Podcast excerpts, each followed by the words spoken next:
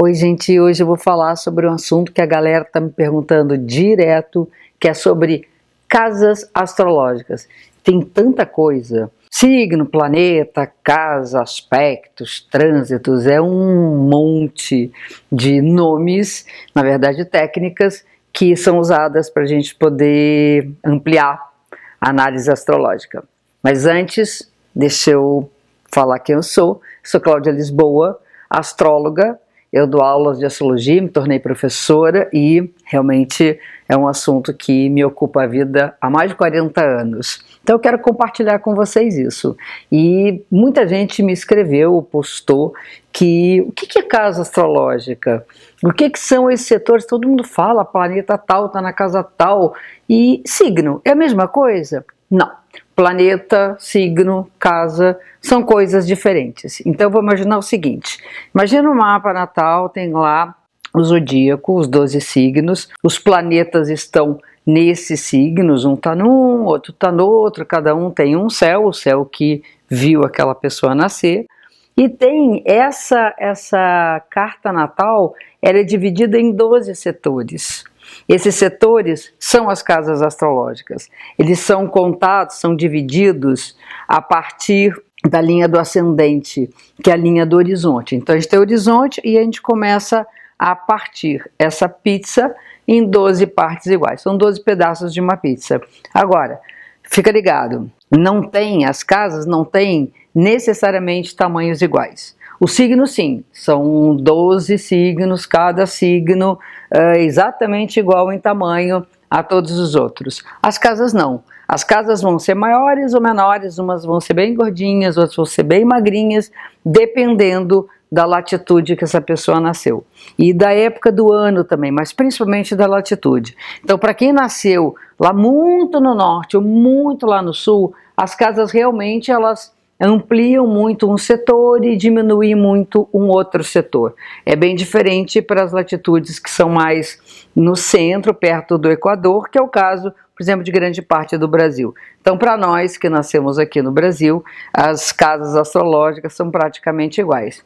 Mas, enfim, cada, cada pessoa, em cada lugar, tem realmente uma disposição de mapa diferente. Mas o que são, afinal, as casas não tão tecnicamente, na prática?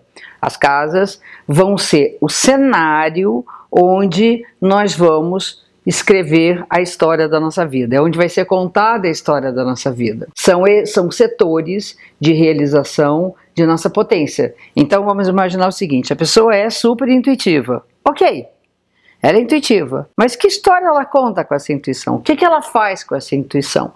Ela canaliza para onde? O setor de realização dessa sensibilidade vai ser numa casa astrológica. Então ela pode usar essa sensibilidade, por exemplo, para saber lidar com a grana dela. O que, que ela vai fazer com o dinheiro, ela é intuitiva, ela acha que ali naquele dia não dá para gastar aquela história, tem mais ou menos não sei quanto ali na reserva, e ela vai usar toda a sensibilidade para poder resolver as questões materiais da vida dela. Outra pessoa vai usar a sensibilidade para escrever, para fazer poemas, crônicas, mandar uns e-mails bacanas, saber digitar muito rapidamente, porque é tudo muito na intuição, enfim. Isso é um jeito de usar que é bem diferente do outro que usou para resolver os problemas de grana. Outra pessoa vai usar a sensibilidade para estudar ela estuda toda ali no só de ouvido. Ela não é aquela pessoa metódica, pragmática, ela vai usar, sei lá, uma percepção que vai dizer, ó, aqui está uh, tá gravado, aprendi, aqui eu não aprendi ainda. Aí outra pessoa tem um signo, por exemplo, que numa determinada casa influencia de uma forma totalmente diferente, se manifesta de uma forma diferente. Vamos imaginar que essa pessoa, naquela casa astrológica, ela tenha um signo pragmático e a casa astrológica fale de trabalho. Então ela vai ser muito organizada, disciplinada, pragmática, enfim, vai botar os pés no chão, segura para produzir o seu trabalho. Então, é, é, as perguntas que normalmente as pessoas fazem para um astrólogo, para quem está olhando o mapa de nascimento, são perguntas muito objetivas, tipo, pô, quero saber sobre relação, quero saber sobre amor. Aí, normalmente, o astrólogo, além de olhar para o planeta que teve com amor, ele vai olhar para casa onde as coisas acontecem no campo da relação, onde ela casa, onde ela namora, onde ela se encontra, enfim, onde as coisas vão de fato se materializar em relação ao desejo. Tem perguntas do tipo: e profissão? E vocação? Cara, eu vou fazer um vídeo só sobre isso, sobre profissional, vocacional.